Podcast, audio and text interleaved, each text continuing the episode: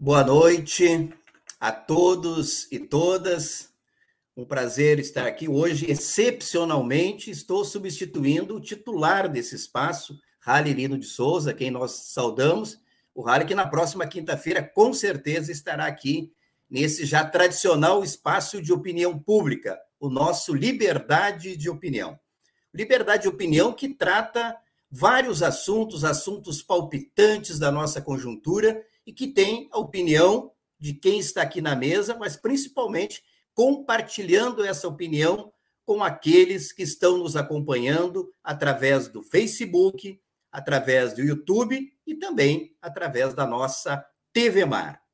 O opinião de hoje, nosso Liberdade de Opinião de hoje, tem vários assuntos. E uma entrevista especial já anunciada na, no último programa, que é com ex-secretário de Mobilidade Urbana do governo Alexandre Lindemeyer, o Edson Lopes, o Edinho, que estará aqui conosco na segunda parte desse programa, tratando desse importante assunto.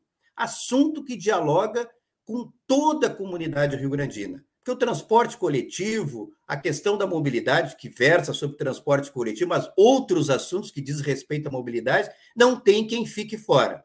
Então, são vários assuntos que nós estaremos tratando agora. Não é isso, Tiago? Boa noite. É isso mesmo, Paulo. Quero desejar, primeiramente, uma boa noite a todas e todos que nos acompanham todas as quintas-feiras, às 21 horas, seja pela TV Mar, pelo Facebook, YouTube, pelas nossas redes sociais. E desejar uma boa noite especial para o Paulo, que está aqui substituindo o Halley, e com certeza vai estar à altura para tocar esse programa e trazer as pautas importantes da nossa cidade. É uma honra estar participando com o senhor, Paulo. Obrigado, Thiago. Sem sombra de dúvida, substituir o Rally não é tarefa fácil, né? Mas a gente sabe que o programa aqui, o Liberdade de Opinião, é um programa que, além da participação de vocês, tem a participação de todas as que a participação, inclusive, né, Tiago, ela se dá desde as pessoas ajudando a divulgar esse espaço, compartilhando, é, as pessoas que assistem normalmente multiplicam, né? Porque divulgam para outras pessoas né, esse programa e por isso que ele está crescendo. Né? É um programa importante para debater os assuntos que são assuntos da semana, tanto assuntos de nível nacional, assuntos de nível local e também assuntos é, aqui do estado do Rio Grande do Sul. São vários assuntos que já foram tratados aqui. E hoje nós vamos começar tratando um assunto que fala com todo brasileiro. Não tem um brasileiro que não esteja envolvido na questão das Olimpíadas. E nós, muitos assistiram, e nós vamos reproduzir agora um vídeo, um depoimento da Daiane dos Santos, que com certeza comoveu boa parte da população brasileira nesse, na questão das Olimpíadas. É um vídeo rápido que a gente recomenda que a, que a gente assista agora, obviamente vamos assistir, mas recomendamos que as pessoas divulguem esse vídeo, que é um emocionante depoimento. Vamos ouvir.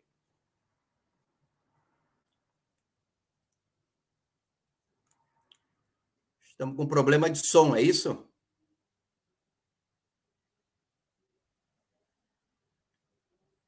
Acho que não está conseguindo reproduzir o som, né, Tiago?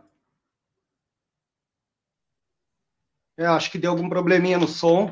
Deu problema no som. Acho que vamos. Mas acho que vamos, vamos comentar o, o vídeo, porque ele é muito importante. Então, quem não assistiu o vídeo, é um depoimento da Daiane dos Santos sobre a medalha que foi, é, que foi conquistada pela Rebeca Andrade, que é uma atleta brasileira, negra, tem todo um histórico uh,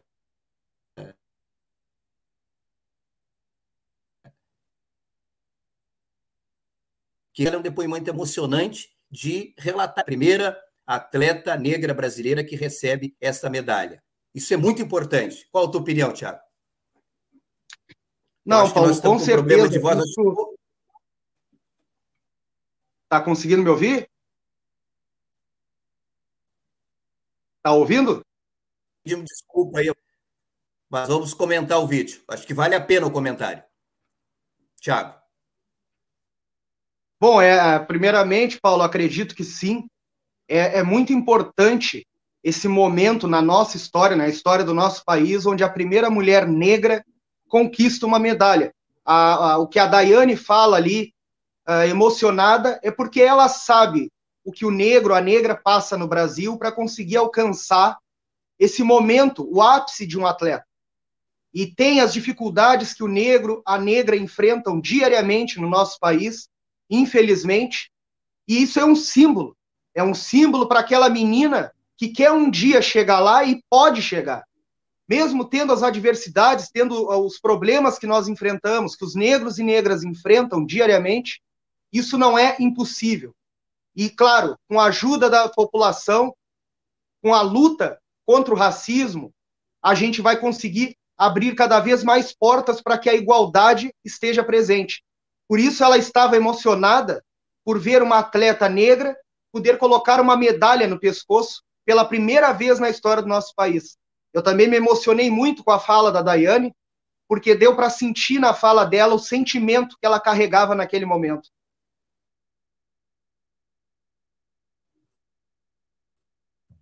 Sobre a questão da mulher negra, nós é, foi comemorado no último dia 25, né, o Dia da Mulher Negra Latino-Americana sobre a realidade da mulher negra é, na América Latina, no Caribe, mas enfim, a mulher negra no geral, em especial a mulher negra no nosso, no nosso país. Então, sem sombra de dúvida, essa questão da, da medalha da Rebeca, ela tem um sim muito importante para a questão da, da redenção e da questão do empoderamento da mulher negra.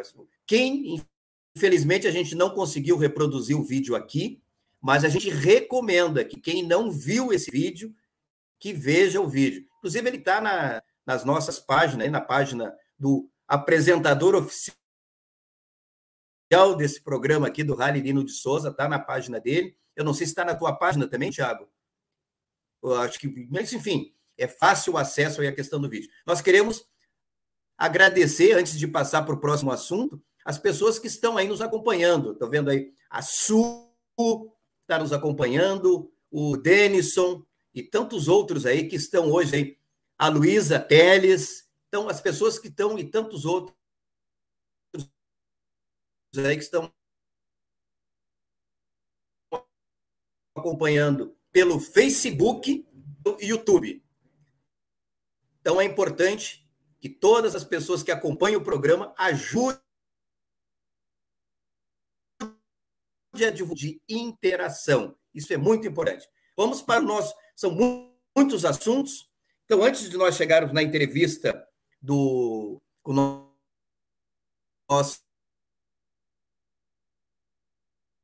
Urbana, teve um outro tema que chamou a atenção, Tiago, essa semana, e já de forma repetitiva, é a questão das filas processo de vacinação já não é a primeira vez é, que acontece isso. Tenho lembrança, inclusive,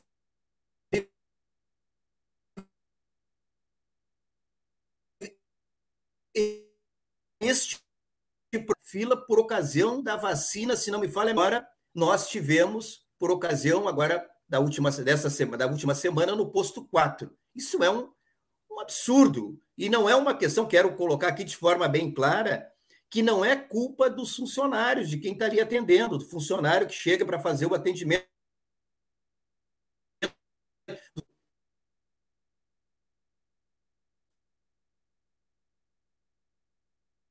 Acompanhou esse tema.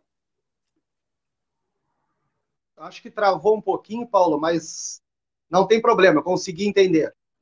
Uh, é um tema importante esse que a gente deve debater ainda mesmo que uh, nós uh, estejamos vendo a pandemia começar a regredir na nossa cidade, porém isso é um reflexo do descaso com aquilo que faz e a falta de compromisso de quem deveria organizar esse processo. Como tu falastes, a, as profissionais da saúde, elas têm trabalhado incansavelmente durante esse processo de vacinação, tentando dar o melhor apoio possível à população que vai para as filas. Porém, a falta de fiscalização, de controle das filas e da população, Isso é que é o grande problema, acaba gerando aglomerações e acaba disseminando o vírus, porque como a gente vem falando rotineiramente, independente de estar vacinado com a primeira e segunda dose, pode ainda contrair o vírus, e isso é um fato perigoso. Nós devemos aguardar para que 70%, no mínimo, da população esteja vacinada para atingirmos um grau de segurança. E como puderam ver na foto aí, as pessoas na chuva, no frio, aguardando seu momento para tomar a vacina. Deve haver um pouco mais de responsabilidade dos órgãos competentes para esse tipo de situação não voltar a acontecer na nossa cidade. Inclusive, o, essa questão da. de reincidência, né, Tiago? Não é a primeira vez.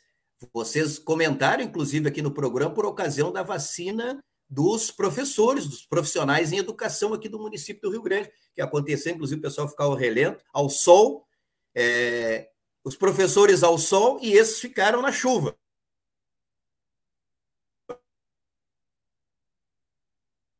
Muitos deles, né? Isso é uma questão que eu acho que vou uh, reprisar aqui, porque ela é importante.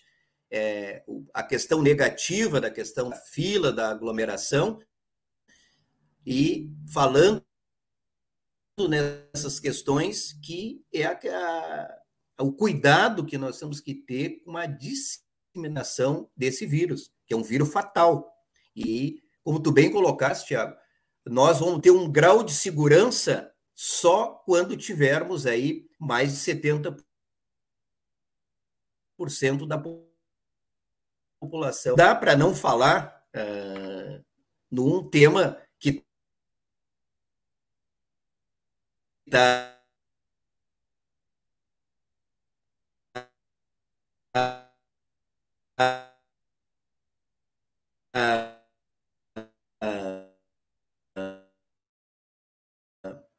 de grandes espetáculos, inclusive de públicos, possibilidade, a possibilidade do governador uh, liberar público nos estádios, o que é um, um absurdo para esse momento, né? É, não, é um absurdo isso. Um a, a gente tem que ter cuidado com, com o nosso povo, né, Paulo?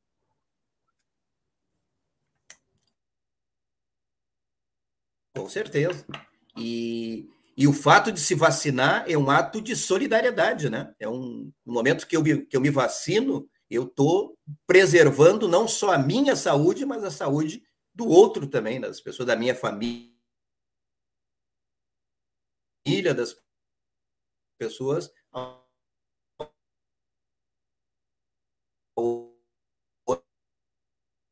onde, enfim, aonde eu circulo. E normalmente a gente fala em, em família, mas todos nós circulamos. Infelizmente, nem toda a população está conscientizada ainda para essa questão. Nós temos muitas pessoas que não fizeram ainda a segunda dose da vacina. É importante que todos façam a segunda dose da questão da vacina. Mas um outro tema, Tiago, saindo um pouco da questão local e vamos para a questão nacional.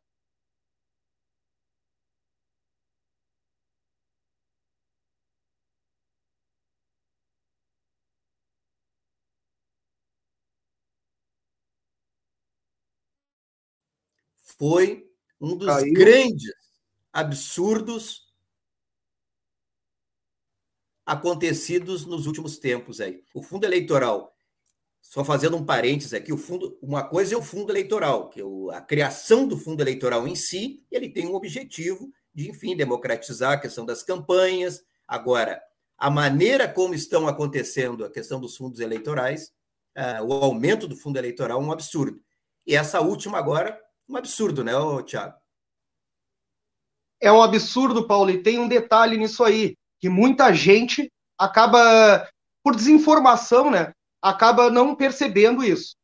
O fundo eleitoral, o presidente ele utilizou uma, uma estratégia alegando que se ele não pagasse os 4 bilhões, ele estaria cometendo um crime de responsabilidade, o que é uma mentira as pessoas podem buscar essa informação e elas vão ver uh, qual é a verdade. O fundo eleitoral, o presidente tem obrigação de pagar pelo menos, 8, no máximo, 800 milhões. Milhões é o que ele deve pagar. Uhum. Acima disso, é por vontade própria. Qualquer valor acima de 800 milhões, ele estará pagando por vontade própria. Ou seja, esses 4 bilhões que ele procura uh, fa uh, fazer o fundão, doar para o fundão, isso aí é por vontade do presidente. E se ele se negar a ser os 4 bilhões, ele não, não estará cometendo crime de responsabilidade. O que, o que nos leva a, a crer que o presidente continua com as suas estratégias de comprar o centrão e para poder manter a sua base política, cometendo o que a gente vem falando já, o estelionato eleitoral, né? Verdade. Inclusive, é, na manchete desse artigo, faz uma alusão a algo que aconteceu anteriormente, que é a questão do auxílio da internet para os alunos nas escolas, né? Para aquela ocasião não tinha esse valor, não tinha um valor aproximado, obviamente, em torno de três mais de reais, era, se não me engano, o valor. Não tinha, mas em compensação para a questão do fundo, fundo partidário, já tinha esse valor, o que é um absurdo, né? É, do... é verdade, isso aí já ocorreu também outras vezes, assim, né, centrão... Paulo? Sim, com certeza.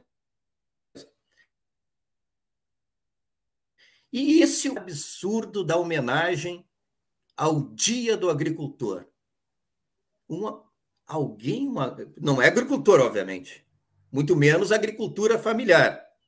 Essa foto do card. Cara com a arma nas costas. Tiago, que absurdo.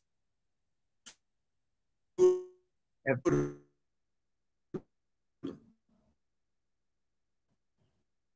isso aí não reflete a, o verdadeiro agricultor, né? E a verdadeira agricultora. O agricultor, ele é agricultor porque ama o que faz, muitas vezes, e também por, por, por amor àquele trabalho, mas não, não, não é sinônimo de armas, não é sinônimo de, uh, desse tipo de imagem que o governo tenta passar. O agricultor ele tem paixão por aquilo que ele faz. É sinônimo de trabalho duro e amor e não arma, o que é, eu acho que é uma junção totalmente desconexa que o governo tenta impor para conseguir alcançar aquilo que ele quer, que é o armamento, que é esse nazismo que ele tenta impor no nosso país, e que com certeza não vai conseguir enquanto tiverem pessoas como nós, pessoas que têm uh, conhecimento e sabem que esse caminho que ele está tentando impor é o caminho escuro para o nosso país. E a gente, de maneira nenhuma, pode aceitar que, de maneira fácil, ele possa adquirir isso.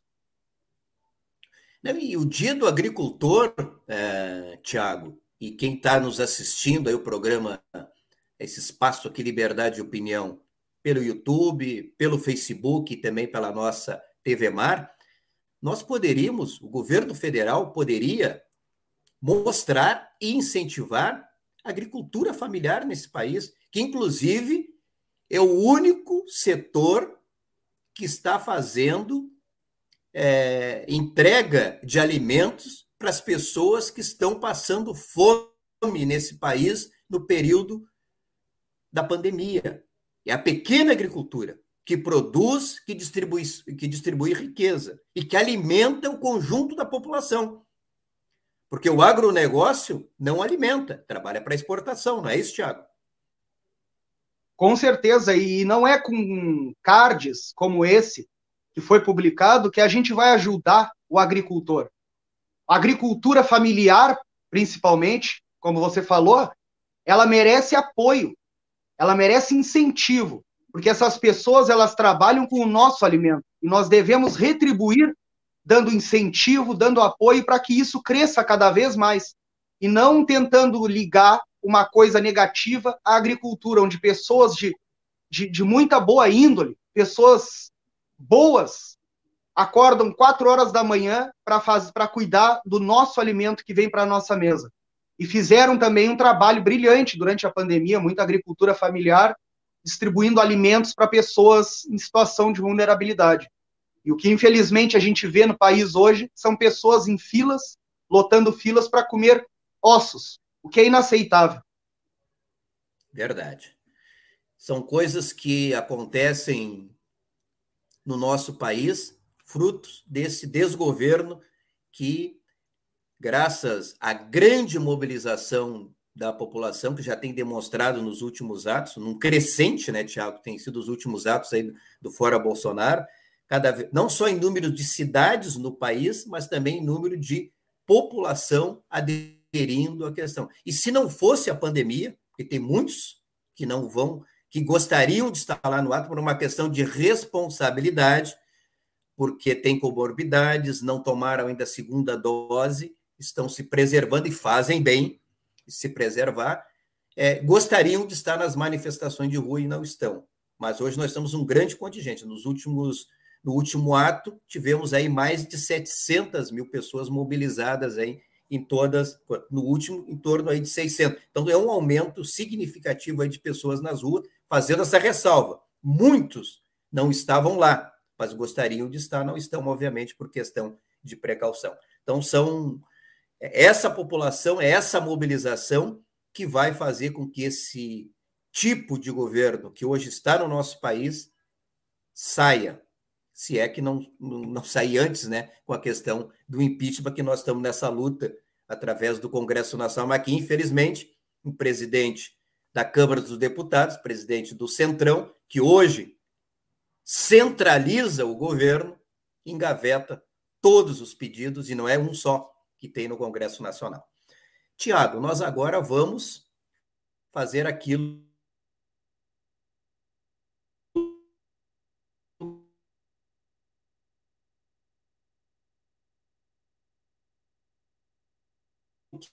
que você a tema um tema que é muito importante para o conjunto da nossa população, que é a mobilidade.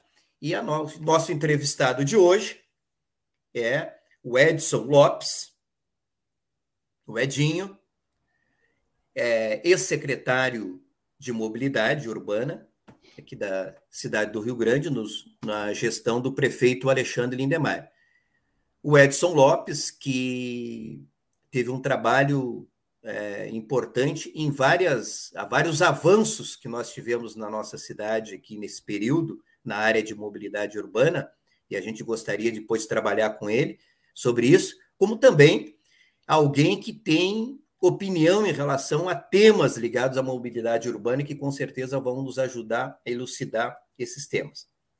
Edson, prazer tê-lo aqui conosco. Boa noite. Boa noite, Paulinho. Boa noite ao Tiago. Uma satisfação muito grande poder estar aqui conversando e dialogando, por consequência, a todos que acompanham o programa Liberdade de Opinião pelas redes sociais e também pela TV Mar. Mandar um grande abraço também ao titular, aos titulares, na verdade, do horário, o meu amigo Raleline de Souza e também a minha querida amiga Laís, que também fazem parte aí da liberdade de opinião. Quero dizer aqui, mandar um grande abraço a todos e todas que estão acompanhando o programa também, um programa que traz um, pautas importantes do nosso dia a dia, e eu quero parabenizar aí ao Tiago, ao Raleigh e também a Laís, que iniciaram esse projeto de um bate-papo muito interessante e que, como o Paulinho falou no início do programa, tem aí cada cada semana mais uh, ganho mais seguidores que acompanham, então, esse, esses debates. E no dia de hoje, de forma especial, aí, o meu querido amigo Paulo Rodrigues, que também está ajudando a conduzir os trabalhos. Se me permite, eu quero mandar aqui a minha solidariedade a todas as pessoas, as famílias, né, aos nossos amigos, amigas, que infelizmente estão perdendo aí seus entes queridos para o Covid-19. Então, fica aqui a nossa solidariedade. E estou à disposição de vocês para conversar aí sobre um tema tão importante que é a mobilidade, que, que o Paulinho também falou no início ali, que é um tema que acaba uh, dialogando com toda a comunidade, porque ou em algum momento nós somos pedestres, ou em algum momento nós somos ciclistas, ou em algum momento nós somos passageiros de transporte coletivo, ou em algum momento nós somos condutores de veículos automotivos. Então, a questão da mobilidade, depois que tu abre a porta da tua casa e vai para a rua, tu faz parte da mobilidade, da responsabilidade dos governos em apresentarem alternativas que tragam a boa mobilidade para nossa comunidade. Estou à disposição de vocês. Edson, gostaria de, é, antes de fazer uma avaliação sobre a questão do, do teu período na questão de mobilidade, alguns avanços que, que eu acho que era importante fazer o registro, eu gostaria que tu colocasse para nós aqui, hoje, quais os grandes problemas de mobilidade na cidade do Rio Grande, quais são os grandes gargalos? Sem dúvida, Paulinho, é importante falar né, da, da, nossa trajetória. Eu quero aqui agradecer muito a confiança do meu partido, né, do Partido dos Trabalhadores, também da confiança, confiança do prefeito Alexandre de Maia, que nos convidou a estar junto à pasta da, da época, né, Secretaria de Mobilidade Urbana e Acessibilidade. Agora ela tem um outro nome, né, juntou com, a, com, com o trânsito. Mas uh, hoje nós temos um grande problema que, que, na verdade, não é nem de hoje, né? Que, que é o gargalo da ERS 734. E não adianta, Paulinho, não adianta, meu amigo Tiago, nós falar sobre mobilidade sem ter recursos. Tu acaba fazendo ações paliativas. E foi isso que o prefeito Alexandre de Maia determinou, e eu lá, juntamente com a minha secretária de junta, Amanda, a época esteve o Apolo também, o Zé Rodrigues estiveram comigo na secretaria, mas eu quero aqui, em nome de todos os servidores da Secretaria de Mobilidade Urbana e Acessibilidade, agradecer e parabenizar, porque nós tínhamos um recurso que não era um recurso capaz de fazer uma grande obra de mobilidade, porque hoje a RS ela pede e volta a frisar, na verdade, não é de hoje, né? Inclusive nós vamos falar sobre isso ao longo do nosso bate-papo sobre as promessas da tão sonhada duplicação do pior trecho, que é o trecho que liga ali o pórtico até uh, a, a, o trevo. E até era uma discussão que deveria ter sido feita à época, né? Por que, que não foi feito primeiro a duplicação até desse trecho, né? Que é, é, é o mesmo formato, Tiago e Paulo, Paulinho, que é a duplicação da BR. O pior lote, o lote que traz mais transtorno da mobilidade, ele está ficando por último, que é o lote aqui que chega no, no nosso superporto. E a RS foi feita a mes mesma discussão, né? Foi feita a duplicação entre o Trevo e o Balneário Cassino, e precisamos aqui parabenizar os governos que tiveram coragem de fazer essa duplicação com todos os seus problemas, com todo o seu tempo para fazer isso, mas foi feito mas poderia ter invertido a lógica e ter feito o trecho mais urbano, o, o, o que dá mais problema, que seria do trecho do pórtico até a junção. Então, hoje eu considero ainda, ainda, o problema mais grave da cidade é o trecho da ERS 734. Da responsabilidade do governo do estado, né? Com algumas ações desconectadas do governo que hoje volta à gestão da Prefeitura Municipal do Rio Grande, o governo do MDB, porque à época, quando instalaram o sistema de integração do município, e depois nós podemos falar um pouquinho sobre isso, inclusive, foi colocado, foi realizada uma obra, que vocês lembram bem, e quem está nos acompanhando lembra também, que foi a instalação daquela rótula da junção. E aqui muitas vezes a gente, e é o tema do momento, que é o semáforo ali em frente a, a esse grande empreendimento que está aqui na cidade, onde alguns tentam desconectar o problema da cidade, dos moradores do nosso dia a dia, com a gestão municipal, que não enfrenta o problema do semáforo, mas à época instalou sem autorização do Dyer a rotatória da junção, aquele grande autorama que a gente não conseguiu, e aqui precisamos né, trazer a, a, a notícia né, e, e, o fato, né, nós também estivemos oito anos no governo, apontamos alguma, algumas alternativas, que inclusive nós vamos fazer esse bate-papo aqui, mas não, consi não conseguimos desmobilizar aquela obra desastrosa do governo uh, do então prefeito à época e agora também, prefeito Fábio Branco, juntamente com o secretário de trânsito, que era o secretário uh, Enoque Guimarães. Então, hoje, para mim, sem dúvida, o trecho da ERS 734, que liga o pórtico até o trevo, é o trecho mais crítico, Paulinho e Tiago. Uhum. Não sei, Tiago, se teria alguma questão ainda relacionada a esse, essa parte aí da, dos gargalos? Claro, uh, uh, primeiramente que uh, muito boa noite, Edinho. É um prazer te receber aqui. Como havia falado no último programa, tu tem muito conhecimento a respeito disso e pode nos passar bastante informação para a comunidade. E o Paulo colocou, tocou num ponto importante, que são os gargalos. Devido àquela rota, a rótula rotatória ali da junção, o trânsito já era um pouco caótico. Agora, com essa sinaleira, semáforo que foi instalado uh, em frente à FURG, lá na RS 734, vai piorar ainda mais. E nós já estamos acompanhando isso já no início agora, grandes uh, congestionamentos naquele trecho. E como tu vê isso para, vamos dizer assim, um futuro próximo agora, quando as coisas voltarem à sua normalidade, o verão chegar, um, a FURG a toda a tona, voltar a todo vapor, como que o que isso vai impactar a nossa cidade?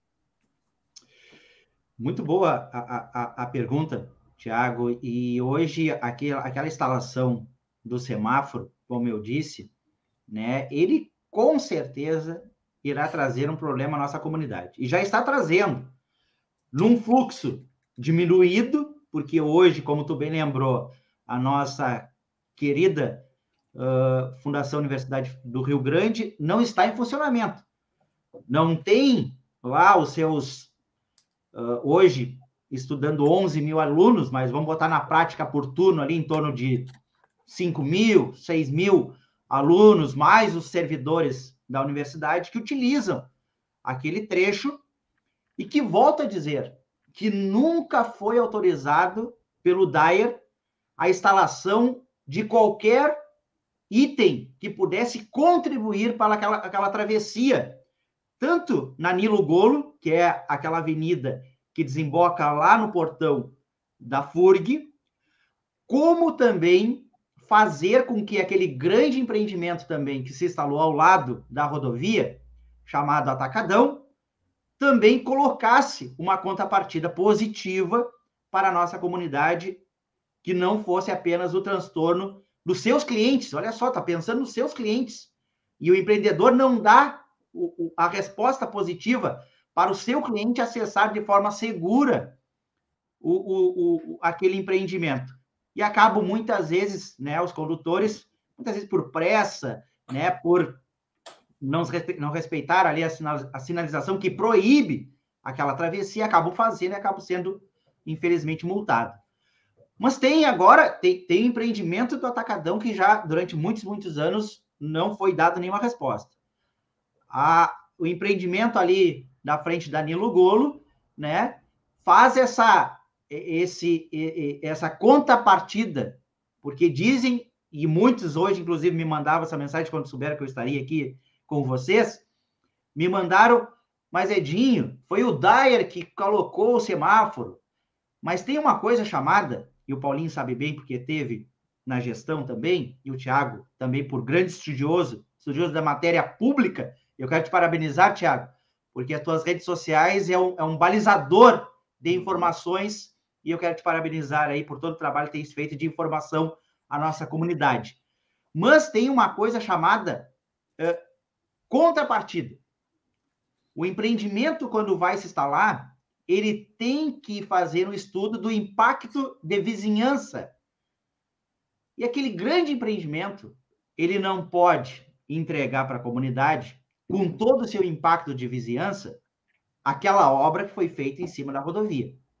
E até brincava, né, que, que na verdade não é um fato que se brinca, mas comentava, né, que era bom a comunidade rio-grandina não reclamar muito do semáforo e daqui a pouco poderia ter o símbolo da, da Estátua da Liberdade, né, ali em cima da rodovia. Porque foi um ato tão desastroso, um ato que vai trazer uma consequência tão, tão uh, danosa para a nossa comunidade, que não pode ser aceito. E aí eu, aí eu trago a responsabilidade para o prefeito da cidade. O prefeito foi eleito para debater, para ir atrás de respostas, para não deixar absurdos serem feitos na sua cidade. Ah, é responsabilidade do Dyer? Pode ser responsabilidade do Dyer, mas eu vou fazer um movimento, pelo menos, eu vou marcar uma reunião, eu vou pegar os 17 vereadores da minha base da Câmara de 21 e vou para cima do ente do Estado, que inclusive esteve aqui na cidade há poucos dias, o governador Eduardo Leite, e ele deu sorte, o semáforo não estava ligado ainda, ele deu sorte de não ficar parado em cima da rodovia, mas nós não vimos nenhuma vírgula nas redes sociais, nenhuma vírgula nos meios de comunicações da nossa cidade, falando sobre uma possível fala, uma possível intermediação do prefeito Fábio Branco para com aquele absurdo que vai trazer transtorno para a sua comunidade. Então não adianta as pessoas dizerem que não, mas não é problema do prefeito, não é problema, é problema do Dyer, é problema do Dyer que autorizou. Não, é problema de quem é gestor da cidade e que deixa acontecer um absurdo desse. E só lembrando, Edson, ah, o mesmo prefeito agora silenciou. O silêncio, com certeza, deve ser que está concordando. Porque se ele discordasse, fazendo a lembrança que tu fez, ele, ele agiria da mesma forma que agiu na questão da integração. Chegaria lá com as máquinas e arrancaria aquela arrancaria a sinaleira. Foi assim que ele fez na integração, não teve autorização do Dair à época e botou as máquinas ali e fez. Então, deveria ser coerente, em que pese, não é uma atitude do prefeito descumprir uma orientação aí de um, de um órgão superior. Mas em relação ainda, Edson, a, só me permite, já eu acho que é relacionado ainda a 734 aí, hum. a, por ocasião da administração do prefeito Alexandre Lindemeyer, ele fez uma solicitação, se não me falha a memória, de repasse para o município desse espaço, porque à época haveria possibilidade, né, através de financiamento, enfim, de conseguir verba para isso e não foi autorizado, né, a cedência. É, é foi autorizado eu, já em termo tardio, né? É, eu já ia até trazer sobre esse assunto, Paulinho, porque as pessoas que estão nos acompanhando, Tiago, podem dizer o seguinte, tá, mas Edinho fosse secretário de trânsito durante praticamente quatro anos, porque durante seis meses ficou à frente da pasta o então vereador, meu amigo também, né, o secretário Spotorno, ficou nos primeiros seis meses, depois eu acabei assumindo, eu era o secretário adjunto. Mas o que, que o prefeito Alexandre Neymar fez, Paulinho e Tiago, para resolver o problema da RS, RS 734? E aqui volto a afirmar, não tem como tratar a mobilidade se não tiver dinheiro, se não tiver recurso. Tu acaba fazendo ações paliativas. E foi isso que eu lembro a época quando o prefeito Alexandre me chamou lá e disse: Edinho, como é que nós vamos resolver o problema da estrada? E aí a gente começou a estudar juntamente com a nossa engenharia da secretaria. Resgatamos um projeto, inclusive, que foi iniciado pela gestão anterior, que era um sistema binário. E aí, Tiago e Paulinho, nós trabalhamos em duas, duas vertentes para resolver o problema da IRS. O primeiro era fazer um plano a curto prazo, e o plano a curto prazo era o sistema binário. O que é o sistema binário? Entre o pórtico da junção, aliás, o pórtico ali da, do parque, né? Até a estação de integração, o conceito, inclusive, que era da gestão anterior e que nós aprimoramos, porque tinha apenas o conceito, não tinha projeto, não tinha desenho, não tinha formato, não tinha estudo de fluxo de veículo, porque nós não encontramos nada na secretaria. Nós começamos a estudar para fazer esse projeto, inclusive fizemos o desenho. Esse era um projeto a curto prazo, mas nós precisávamos da autorização do DAER para fazer isso, porque nós respeitamos as entidades. Nós nós não iríamos botar nenhuma máquina em cima sem autorização do órgão competente, porque aqui nós respeitamos as entidades, mas fizemos movimento.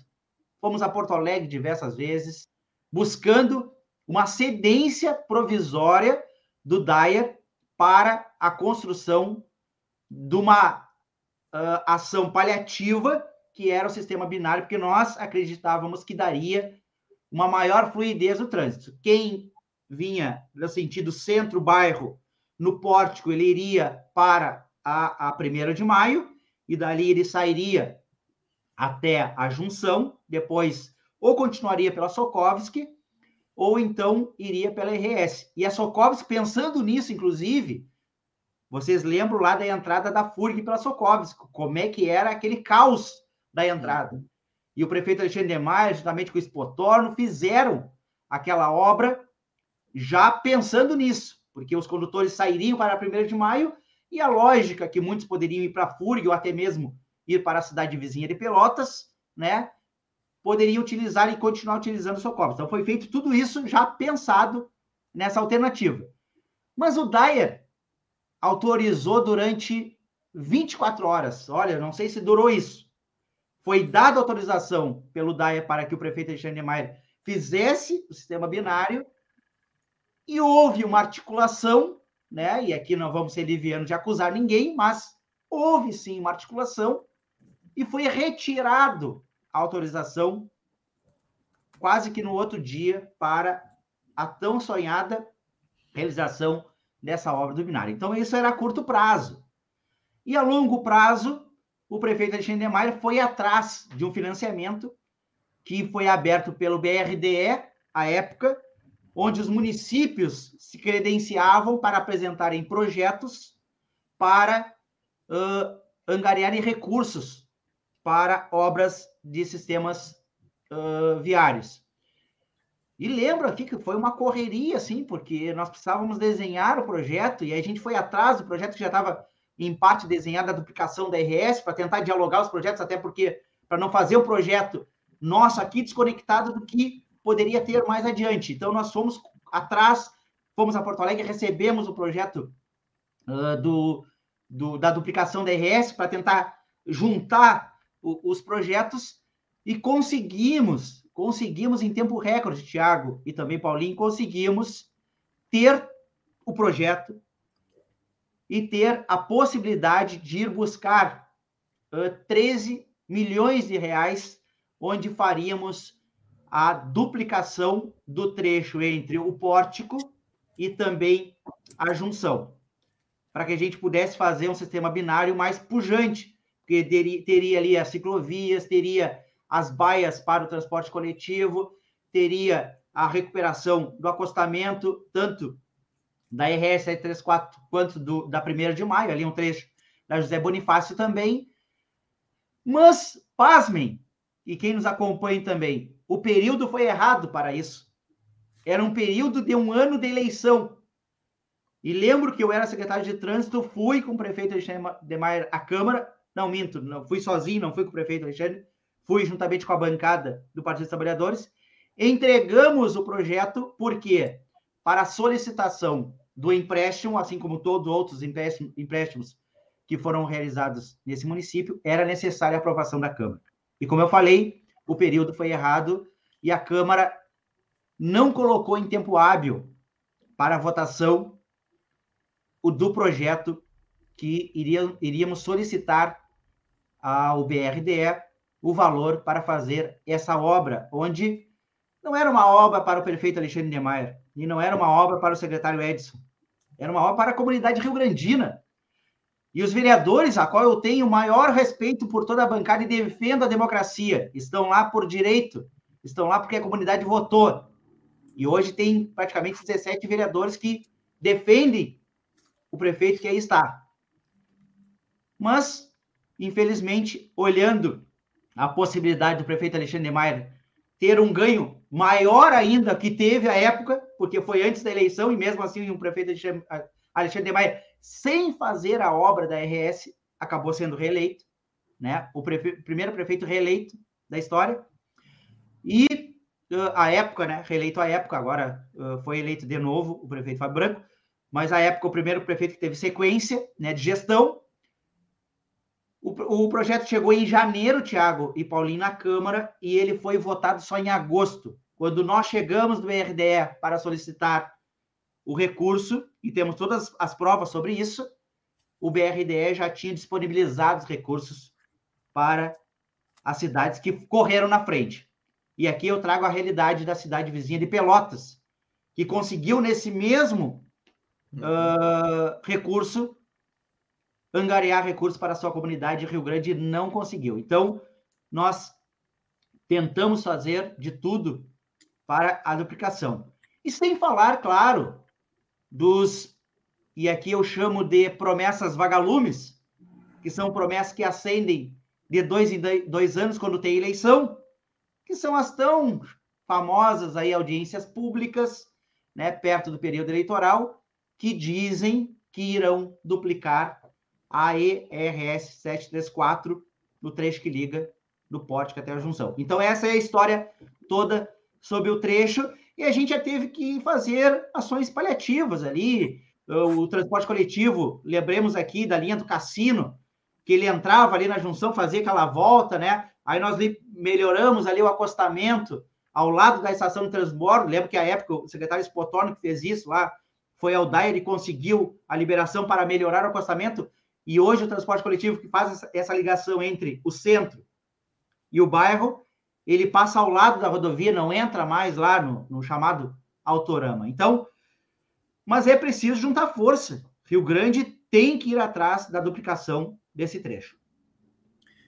Tiago e as pessoas que estão nos assistindo, Liberdade de Opinião, através do Facebook, da TV Mar e também do YouTube, o que a gente falou no início, que a questão da mobilidade era um assunto ah, que diz respeito a todo mundo, mas também é um assunto muito longo. Nós, é, várias pessoas aí estão escrevendo, inclusive o Daniel lembrou a questão do, do preço da lancha, que também houve silêncio aí de, de autoridades, é outro tema que talvez a gente não vá conseguir aprofundar aqui, mas são intermináveis aí os temas relacionados à questão da mobilidade. Como o secretário, ex-secretário Edson falou, no momento que tu sai de, da porta da tua casa, tu já trabalha com essa questão da mobilidade.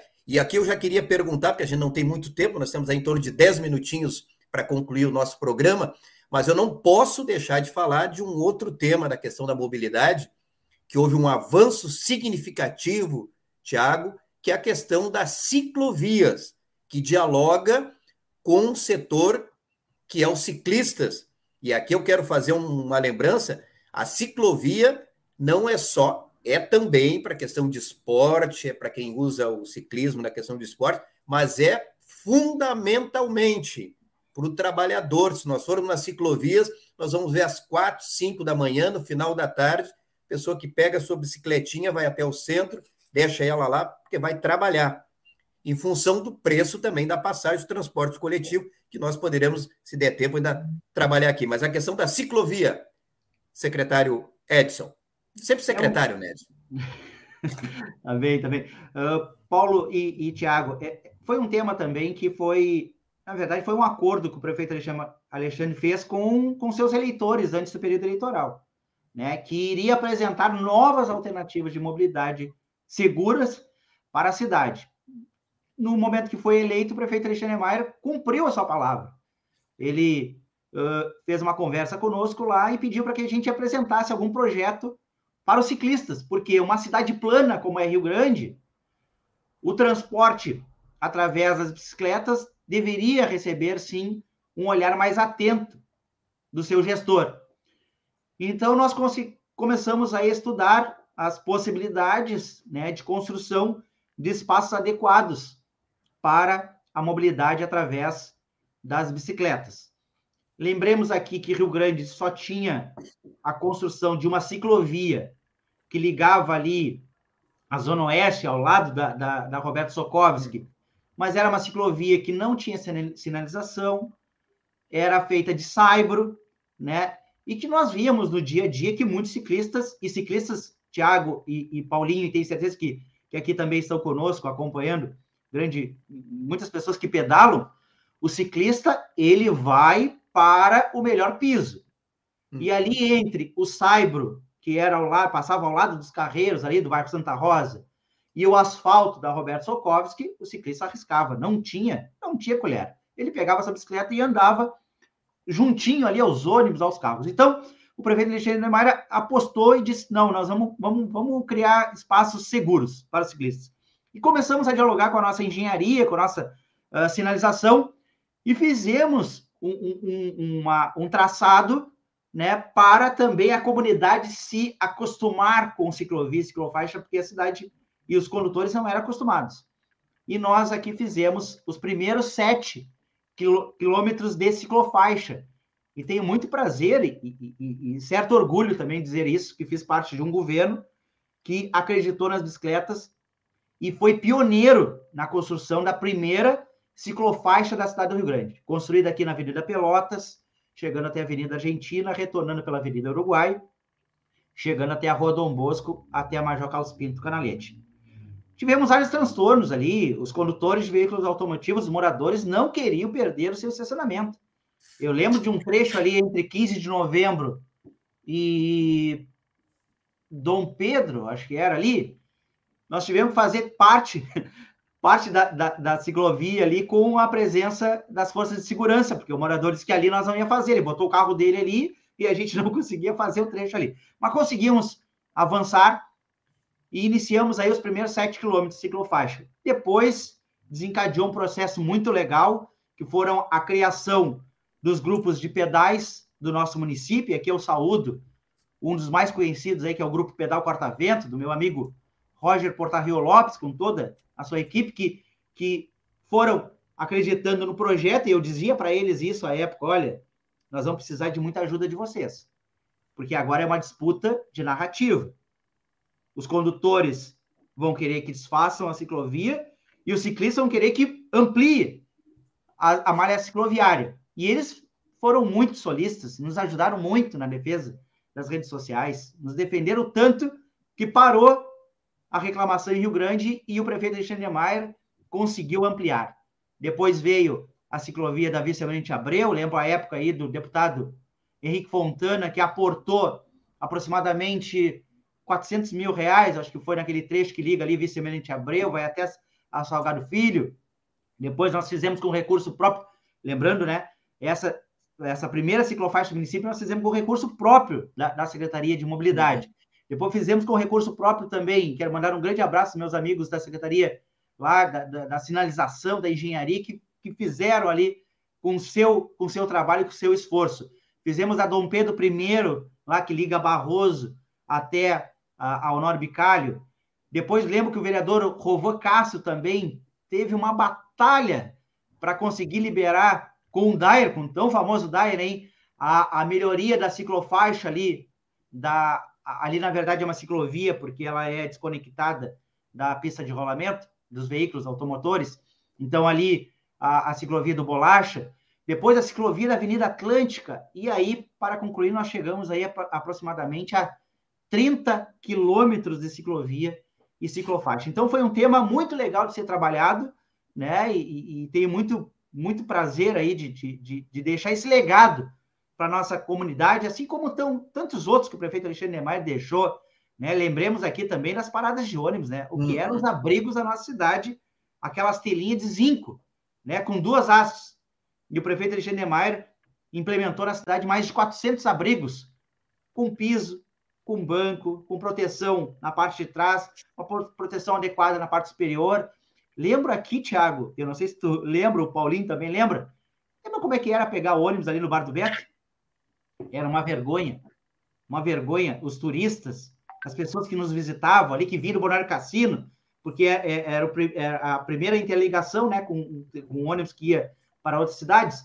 Então, iam ali e era um abrigo totalmente que não dialogava com a nossa cidade e nós implementamos também ali as paradas de ônibus. Mas é um importante tema aí da ciclovia, ciclofaixa, que precisa, precisa aumentar. Nós estamos já com quase oito meses de governo e nada foi feito para ampliar a ciclovia e ciclofaixas.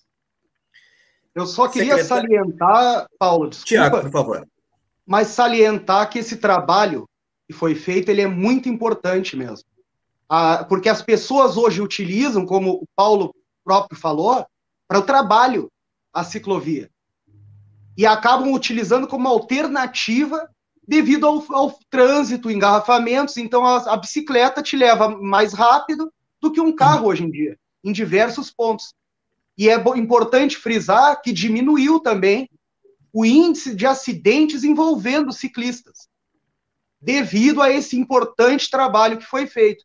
Ele acabou preservando vidas também que acabavam uh, sendo perdidas devido a essa maneira de se locomover no meio dos carros, como o Edinho muito bem colocou. É um trabalho muito importante que foi feito na nossa cidade e deve ter continuidade esse trabalho.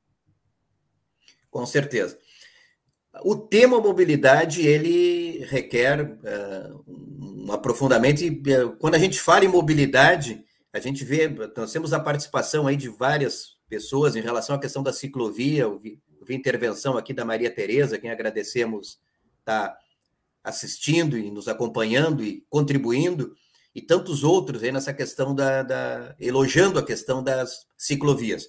Mas nós temos para concluir o programa, com certeza, liberdade de opinião para discutir esse tema, e principalmente com pessoas qualificadas, que é o caso do ex-secretário Edson, que nos deu aqui um, uma boa aula, aula no bom sentido, né, de interagir aí sobre a experiência e a opinião dele em relação à questão da mobilidade.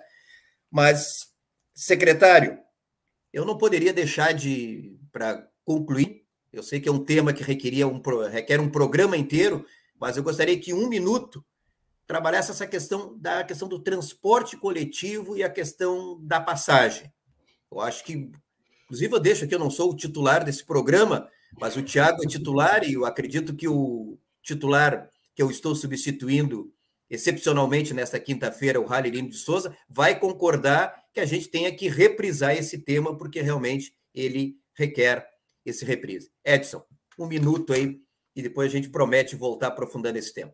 Paulinho, para ser, ser bem breve aqui, é, porque eu sei que, que tem tempo também para entregar o programa, quero mandar um grande abraço a todos que estão acompanhando pela TV Mar também, pelas redes sociais, e a todos que estão nos mandando mensagens aqui, muito obrigado né, pelo carinho.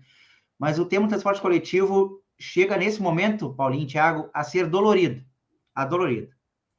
Porque tantos avanços, tantos avanços que a gestão do prefeito Alexandre Lindemeyer fez no transporte coletivo, e agora essa gestão retirando esses direitos conquistados pela comunidade, e eu digo que a gente fica bastante dolorido, porque retirar a isenção do idoso a partir de 60 anos até 65 anos, retirar o direito do estudante da sua passagem quando ele não tiver no seu período escolar, tirar algumas linhas do transporte coletivo, né? E, por consequência, ah, vai baixar a tarifa. Não. Por consequência, aumentou a tarifa. E preciso deixar uma informação aqui, ó, que precisa ser pesquisado na história desse município. Não lembro de um, de um aumento tão elevado da tarifa do transporte coletivo como foi esse último de 50 centavos na tarifa. Não lembro. Eu lembro a época, nós, no, nos primeiros 24 meses, nós não aumentamos a tarifa, porque houve uma política da então presidenta Dilma que desonerou a folha de pagamento dos empresários do transporte coletivo e a gente pôde ter um fôlego e não aumentamos a tarifa durante 24 meses, né? Precisa lembrar isso para nossa comunidade. E depois disso, em nenhum momento o prefeito Alexandre Neymar admitiu um aumento tão elevado da tarifa do transporte coletivo como foi essa de 50 centavos. E como se não bastasse, durante 10 dias, a gestão que aí está pagou. E essa é uma nova modalidade que eu estou tentando entender ainda. Tiago e Paulinho, se vocês encontrarem a resposta, me ajudem. Ajudem a comunidade a entender. Como é que a gestão municipal pagou na roleta a diferença do transporte coletivo durante 10 dias, entre os dias 20 de junho até 1 de julho, que foi o dia do aumento da tarifa que aí passou para o usuário. Inclusive, já tive conversa com os nossos vereadores da bancada de Partido dos Trabalhadores pedindo essa informação ao executivo. Porque uma coisa é tu dar subsídio, e dar subsídio é claro. Eu vou te dar subsídio, é o valor X, mas tu tem que cumprir tantas linhas, tantos horários. Agora, na roleta, eu não sei como é que foi feito esse cálculo, mas merece aí outro programa e eu vou passar aqui, senão vou, vou, vou alongar muito horário. Eu quero agradecer muito aí pelo convite. Nós é que agradecemos, Edson. E essa questão do transporte coletivo, acho que cabe um outro programa, não só sobre transporte, mas a questão da mobilidade, inclusive a questão específica transporte coletivo. Eu não sei se essa discussão continua, Tiago. O prefeito Chandre Lindemeyer, ele estava fazendo a discussão junto à FAMURS, inclusive um pedido dele, de uma reunião específica da FAMURS, para discutir com outros prefeitos uma alternativa para a questão do transporte coletivo, porque o prefeito Alexandre tinha o entendimento de que a saída para o transporte coletivo ela não ia dar de forma isolada, mas articulada com outros municípios que têm problemas comuns. E no sentido de baixar a questão da tarifa, ou seja, nós temos que desonerar a questão da, da, do, do, usuário da questão do transporte coletivo, mas obviamente não fechando os olhos para uma realidade que é a realidade do transporte coletivo. Essa discussão foi iniciada na FAMURS pelo prefeito Alexandre Lindemar. Eu não sei se continua essa discussão e essa pressão para que os prefeitos se unam para ter uma alternativa. Edson, muito obrigado pela tua presença aqui no programa, né, Tiago? Acho que foi muito útil e com certeza nós é, precisamos aprofundar esse tema. E eu tomo a liberdade, em nome do titular desse espaço aqui, Ralelino de Souza, a quem saúdo mais uma vez, que hoje estou é, excepcionalmente substituindo, para que tu reserve um espaço na tua agenda e possa voltar para que a gente possa aprofundar esse, esse tema que é muito relevante para a nossa comunidade. Como tu bem dissesse, saindo da porta da, da casa, todos nós é, de, enfrentamos essa questão, no bom sentido da questão da mobilidade. Obrigado, Edson. Tiago, Quero Nós agradecer ao para... Paulo, quero agradecer ao Edson por estarem aqui. Os dois têm que voltarem mais vezes, porque uh, são presenças ilustres, importantes, para trazer informações para a comunidade. São sempre bem-vindos. Como eu sou titular do programa, posso dizer então que são sempre bem-vindos para voltarem quando quiserem, porque é importante demais a presença de vocês dois. Um abraço a todos e todas que também nos acompanham. Obrigado a todos que nos assistiram através do Facebook, através do YouTube, através da nossa TV Mar. Obrigado a todos, uma boa noite e até a próxima quinta-feira, às 21 horas, com mais um Liberdade de Opinião. Um abraço a todos.